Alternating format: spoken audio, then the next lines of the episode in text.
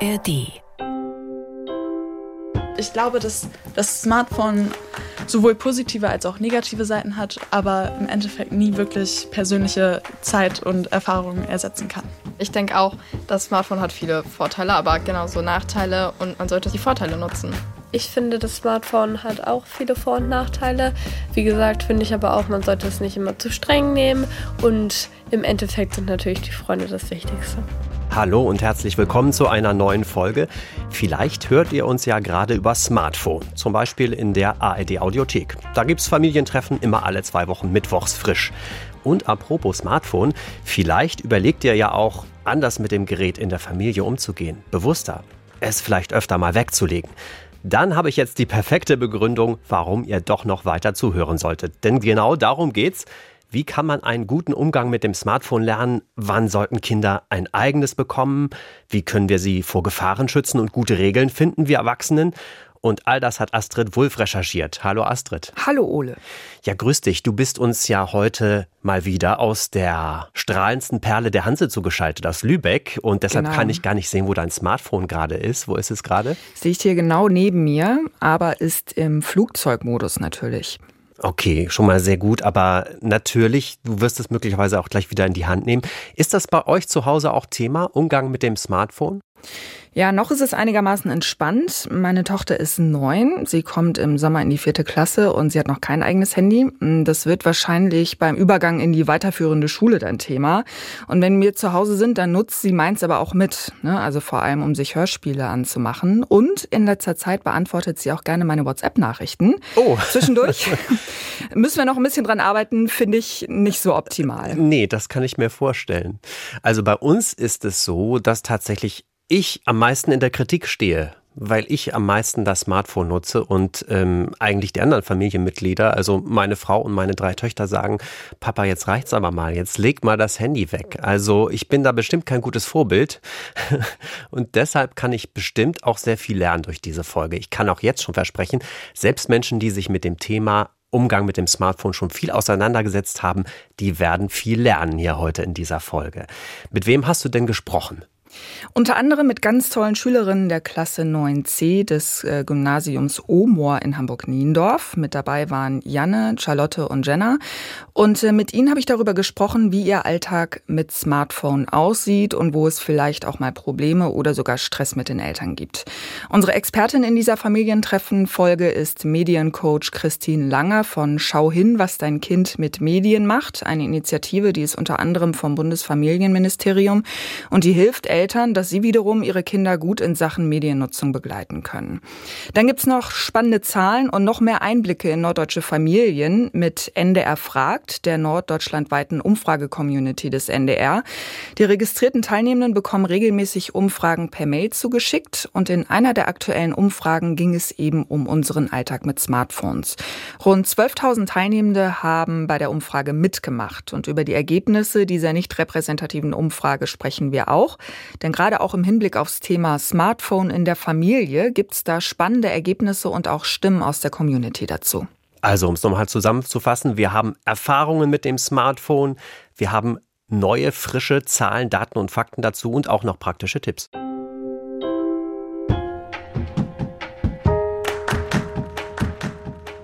Astrid, wir fangen mal mit dem Reizthema überhaupt an in Familien, wenn es ums Smartphone geht. Kinder zumindest, die schon ein Smartphone haben, da ist ja die Frage, wann darf es benutzt werden und wie lange? Das hat sich auch in unserer NDR Fragt-Umfrage gezeigt.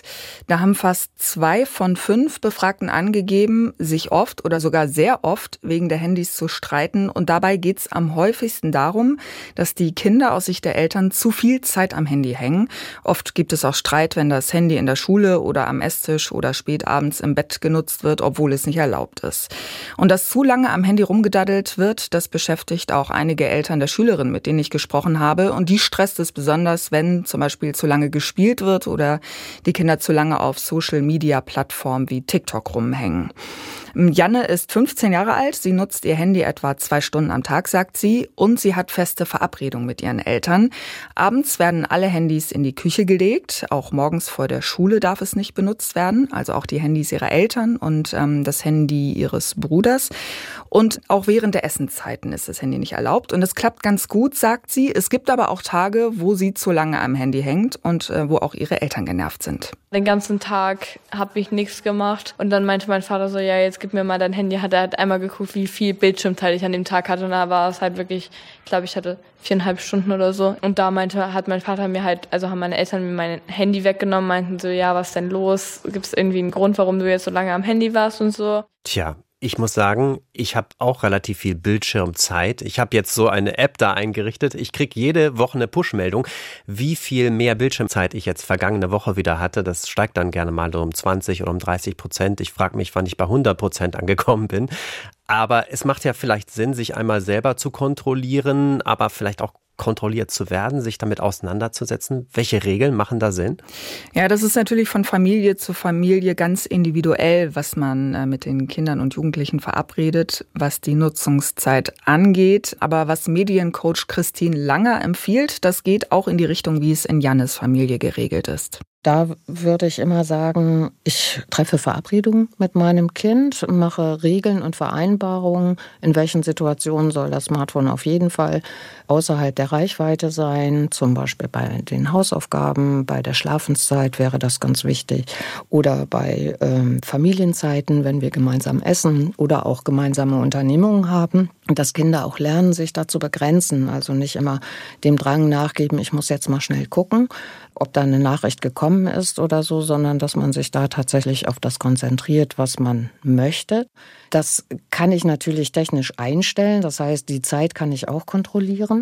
Es geht aber eben nicht nur darum, wie lange ist äh, das Kind am Smartphone, sondern was macht es ganz konkret. Und da ist es gut, auch gleich einzuüben, was Smartphone-Zeit verkürzen kann und was hilft, nicht ständig vom Handy abgelenkt zu werden. Zum Beispiel mal vorher zu überlegen, was kann man im Chat klären und wo macht ein Anruf mehr Sinn. Ist ja oft bei Verabredungen so, dass es viel schneller geht, einmal kurz zu telefonieren. Dann das Handy nicht ständig auf Nachrichten checken, sondern lieber in größeren Abständen ausstellen, dass andere sehen, wenn man zuletzt online war oder eine Nachricht gelesen hat. Auch das kann Druck rausnehmen. Nachrichten in Gruppenchats auch mal zeitweise stumm schalten und dass man bei Treffen das Smartphone weglässt oder lautlos stellt. Ähm, ja, sind alles auch Dinge, von denen erfahrene, erwachsene Smartphone-Nutzerinnen und Nutzer äh, nochmal was lernen können. Dann gibt's noch Empfehlungen für maximale Bildschirmzeiten. Für sieben- bis neunjährige sagt man so 60 Minuten am Tag maximal. Das gilt dann auch fürs Tablet, für Konsole, Fernseher.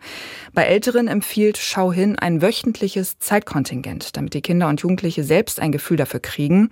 Und eine Faustregel ist da eine Stunde pro Lebensjahr in der Woche. Also für ein zehnjähriges Kind sind es zehn Stunden in der Woche und kontrollieren lassen sich die Zeiten dann per Apps oder mit handyeigenen Funktionen, die die Zeiten mittracken. Ja, so wie ich das ja auch mache. Dann ist natürlich die Frage, man muss sich auch dann ein bisschen dran halten und vorher festlegen ist, denke ich, eine gute Idee. Ne? Nehme ich so mit, vorher festlegen, wie viel Zeit soll es sein. Und wenn man dann älter ist, dass man eben auch ein wöchentliches Kontingent nimmt. Ne? Dann, mhm. Es kann ja auch sein, ein Tag braucht man es vielleicht ganz viel und den nächsten Tag muss man es dann sozusagen wieder einsparen, die Zeit. Dass man so eine Balance hinkriegt, ne? Genau. Nun sind ja Regeln auf Vereinbarungen das eine, aber wie sieht es aus mit Kontrolle? Muss ja vielleicht auch mal sein, wie genau sollten Erwachsene im Blick haben, was die Kinder mit ihren Smartphones machen? Ja, auch eine sehr spannende Frage, die auch die Teilnehmenden in der NDR Fragt Umfrage beantwortet haben. Und da greifen viele der befragten Eltern zu Kontrollmaßnahmen. Die große Mehrheit mit Kindern im Haushalt kontrolliert, wie viel und wofür die Kinder das Smartphone nutzen. Vor allem durch Gespräche, regelmäßige Nachfragen. Das haben zwei von fünf Teilnehmenden angegeben. Viele nutzen aber auch die technischen Möglichkeiten. Gut, die Hälfte beschränkt die Bildschirmzeit der Kinder oder das Datenvolumen. Nur drei von zehn Teilnehmende kontrollieren die Smartphone-Nutzung äh, ihrer Kinder gar nicht. Jana hat erzählt, dass ihre Eltern ihr Handy normalerweise nicht in die Hand nehmen und gucken, was sie so macht. Und darüber ist sie auch ganz froh. Ich hätte jetzt halt kein Problem, wenn meine Eltern mein Handy durchsuchen würden, aber ich würde es halt nicht verstehen. Es ist mein Handy, es durchsucht deren Handy ja auch nicht. Und mir ist auch egal, was sie an ihrem Handy machen. Und denen sollte das halt eigentlich, wenn sie nicht wirklich einen Verdacht haben, auch egal sein, so. Ja, statt einmal in der Woche zum Beispiel die Chats des Kindes durchzuackern und zu gucken, was die Kinder online äh, machen, empfiehlt Mediencoach Christine Langer eben technische Hilfen zu nutzen, wie Jugendschutzfilter und Bildschirmzeitbeschränkungen und eben vor allem mit den Kindern darüber im Gespräch zu bleiben, was sie mit ihren Handys machen. Aber wenn ich das so zusammenfasse, was diese NDR fragt Umfrage, was die Community uns gesagt hat und das, was Christine Langer uns empfiehlt, das passt ja eigentlich ganz gut zusammen. Also so eine Balance aus Kontrolle, ja, ein bisschen Kontrolle auf jeden Fall, aber eben keine hundertprozentige Überwachung. Genau, das passt ganz gut zusammen. Ja, da scheinen viele, ja, entweder sich auch mit dem Thema auseinandergesetzt zu haben oder Dinge intuitiv ganz richtig zu machen.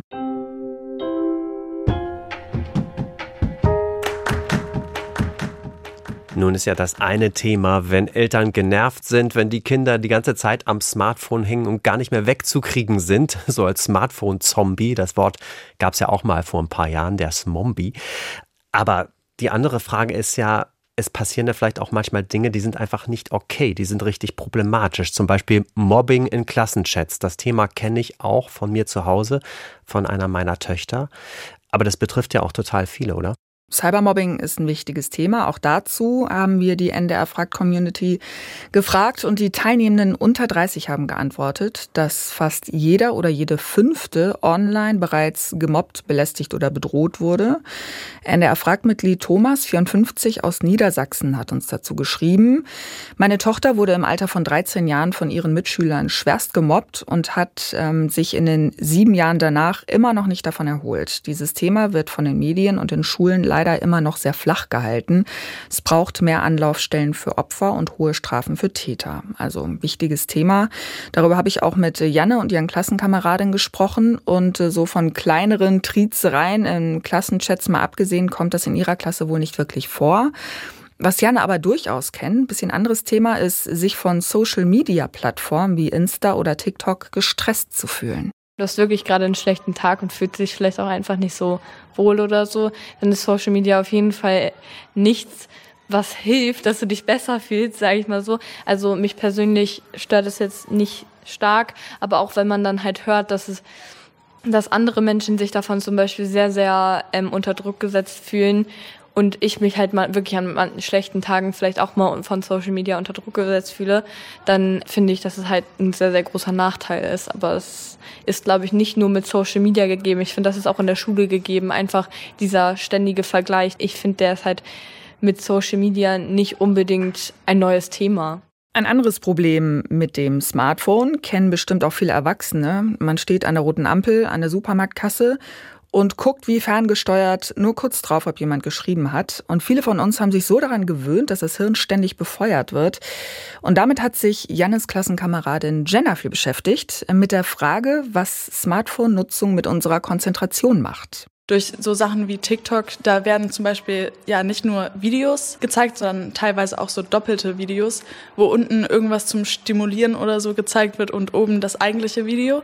Und mir fällt das auf, dass das im Unterricht teilweise ähnlich ist, dass man irgendwie unten was laufen hat, das Spiel auf dem iPad und die Person, die vorne steht und irgendwas erzählt. Ja, dass es irgendwie eben immer schwerer fällt, einfach dem Unterricht zu folgen, dass man nebenbei immer noch heimlich ein Handy oder ein iPad in der Hand braucht. Mhm. Das ist also ein Thema, das muss wirklich zu Hause angegangen werden, ja auch schon, Umgang mit dem Handy, aber dann eben auch in der Schule. Sollte ja ein Unterrichtsthema auf jeden Fall sein. Ich habe den Eindruck, das ist eigentlich auch an zunehmend mehr Schulen der Fall, dass das auch wirklich thematisiert wird. Ja, stimmt. Ne? Es gibt es ähm, immer mal wieder, ist tatsächlich auch im Unterricht Thema, wie man Mediennutzung gut gestalten kann. Mhm. Aber da ist auch bestimmt noch Nachholbedarf, was ich so mitbekomme.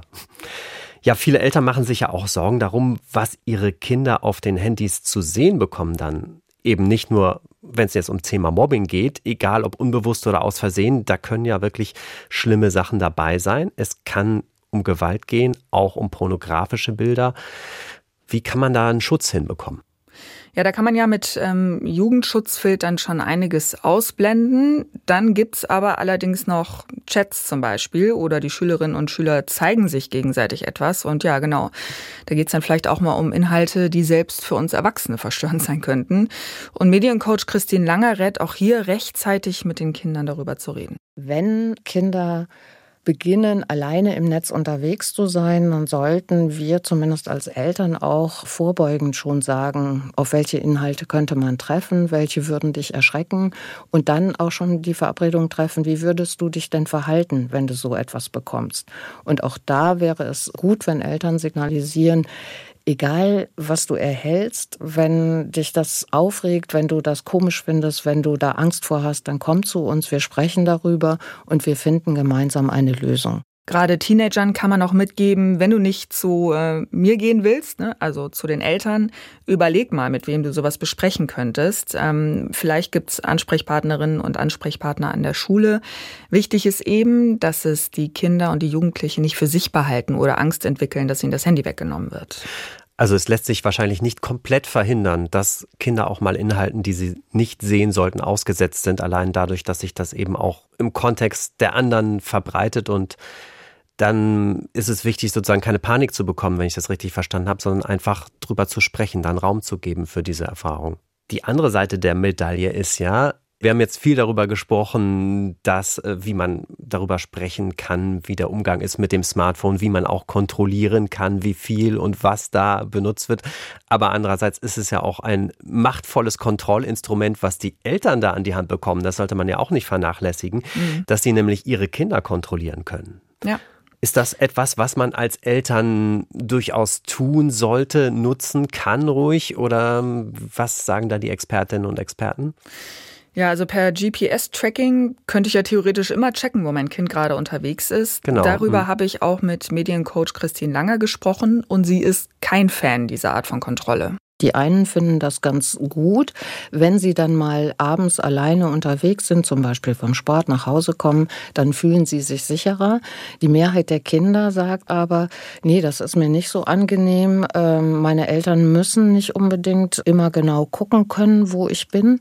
Und ich habe es lieber, wenn ich denen das sage. Und nicht, weil die Kinder das so sich wünschen, sondern aus pädagogischer Sicht empfehle ich auch, dass die Eltern Vertrauen zu ihren Kindern aufbauen und über die technischen Funktionen nicht äh, so eine Kontrolle und ein Misstrauen aufbauen. In unserer NDR-Fragt-Umfrage haben übrigens 13 Prozent der teilnehmenden Personen mit Kindern im Haushalt angegeben, dass sie die Handys ihrer Kinder orten, um zu wissen, wo sie gerade sind. Und das finde ich überraschend viel. Ja, also mich überrascht es nicht ganz so die Zahl, weil ich kenne also diese Gespräche, auch diese Diskussionen ähm, im Bekannten- und Freundeskreis.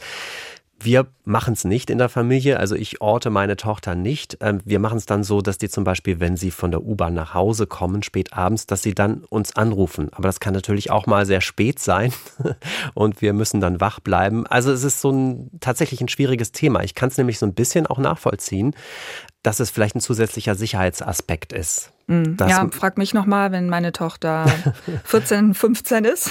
Ja, auf jeden Fall. Ähm, momentan denke ich auch so. Also ich als Kind oder äh, Jugendliche äh, hätte überhaupt keinen Bock darauf, mhm. weil ich ja auch finde, dass es so ein Vertrauensding ist. Aber ja, kann eben auch gut nachvollziehen, dass man als Eltern irgendwie das Bedürfnis hat, das bei Bedarf zu nutzen. Und vielleicht ist es da das Mindeste, das ne, mit den Kindern abzusprechen und nicht laufend, ohne deren Wissen zu kontrollieren, wo sie gerade unterwegs sind. Ja, auf jeden Fall. Und halten wir fest, so aus pädagogischer Sicht ist es wohl eher weniger sinnvoll. Mm, denke ich auch.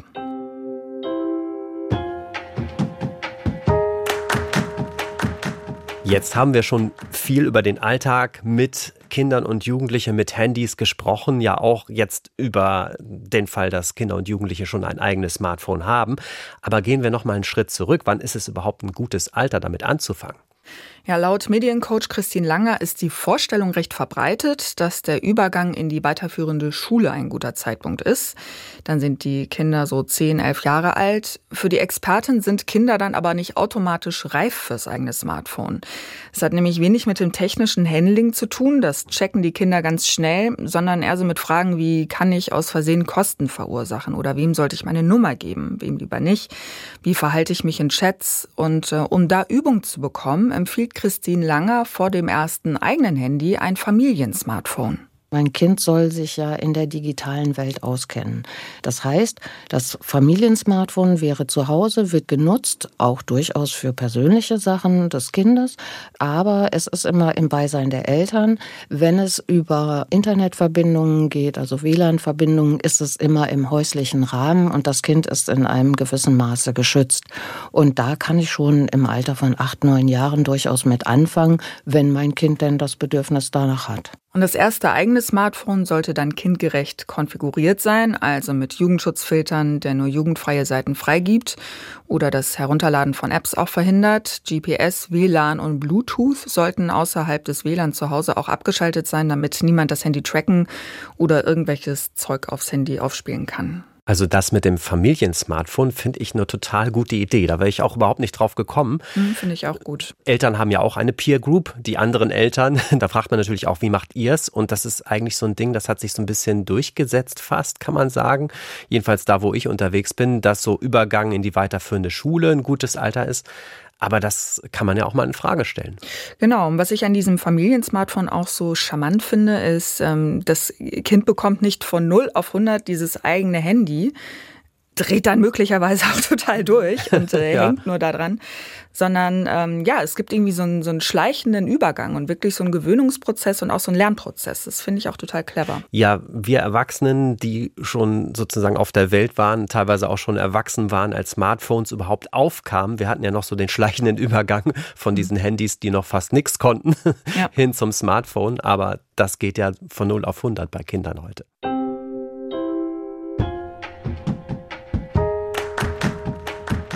Viele von uns können sich ja ein Leben ohne Smartphone gar nicht mehr vorstellen. Und das gilt auch für die Jüngeren, die mit Smartphones aufgewachsen sind. Ich habe es eben schon kurz angesprochen, für die gilt es ja noch umso mehr. Und umso wichtiger ist es, dass wir Großen einen vernünftigen, aber eben auch einen pragmatischen Umgang mit dem Smartphone vorleben.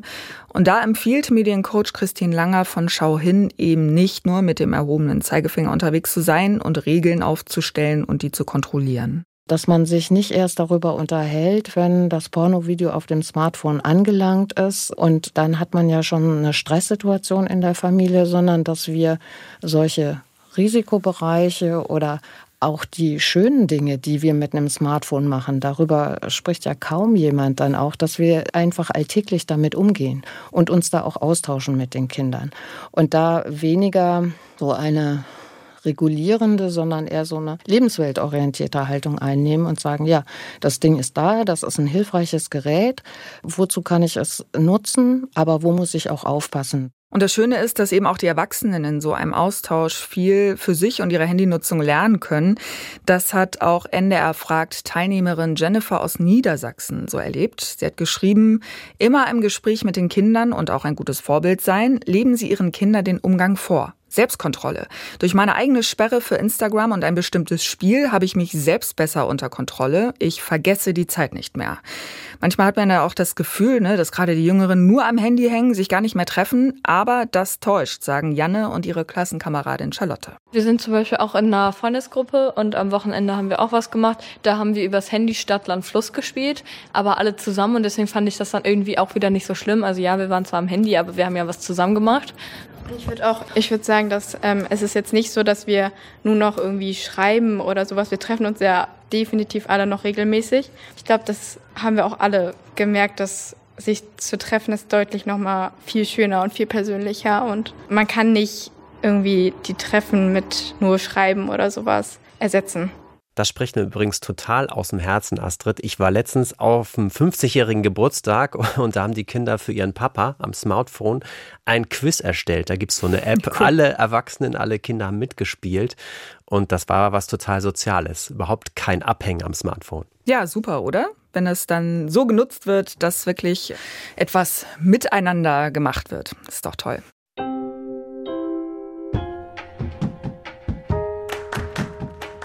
Astrid, wir haben jetzt schon sehr viel gelernt, sehr viel besprochen, aber du hast wie üblich uns so ein Paket zusammengestellt. Du kannst auch noch weiterführende Infos geben für alle diejenigen, denen das vielleicht jetzt noch nicht reicht, die bestimmte Dinge noch vertiefen wollen. Wo können sich denn zum Beispiel Eltern hinwenden, wenn sie Unterstützung brauchen, wenn es um die Smartphone-Nutzung ihrer Kinder geht? Ja, die Initiative Schau hin, für die Mediencoach Christine Langer aktiv ist, die wir in dieser Folge gehört haben, das ist ein wirklich sehr hilfreiches Online-Angebot. Da gibt es Tipps zu allen Themen, über die wir gesprochen haben und auch noch viel mehr rund um die Begleitung von Kindern und Jugendlichen, wenn es eben um die Nutzung von Medien geht. Bei Problemen mit Cybermobbing gibt es auch mehrere Anlaufstellen, zum Beispiel das Bündnis gegen Cybermobbing und der Verein Cybermobbing Hilfe. Und alle Kontaktdaten packen wir in die Show Notes. Vielen Dank dafür, Astrid. Ich habe sehr viel mitgenommen. Ich habe sehr viel gelernt in dieser Folge.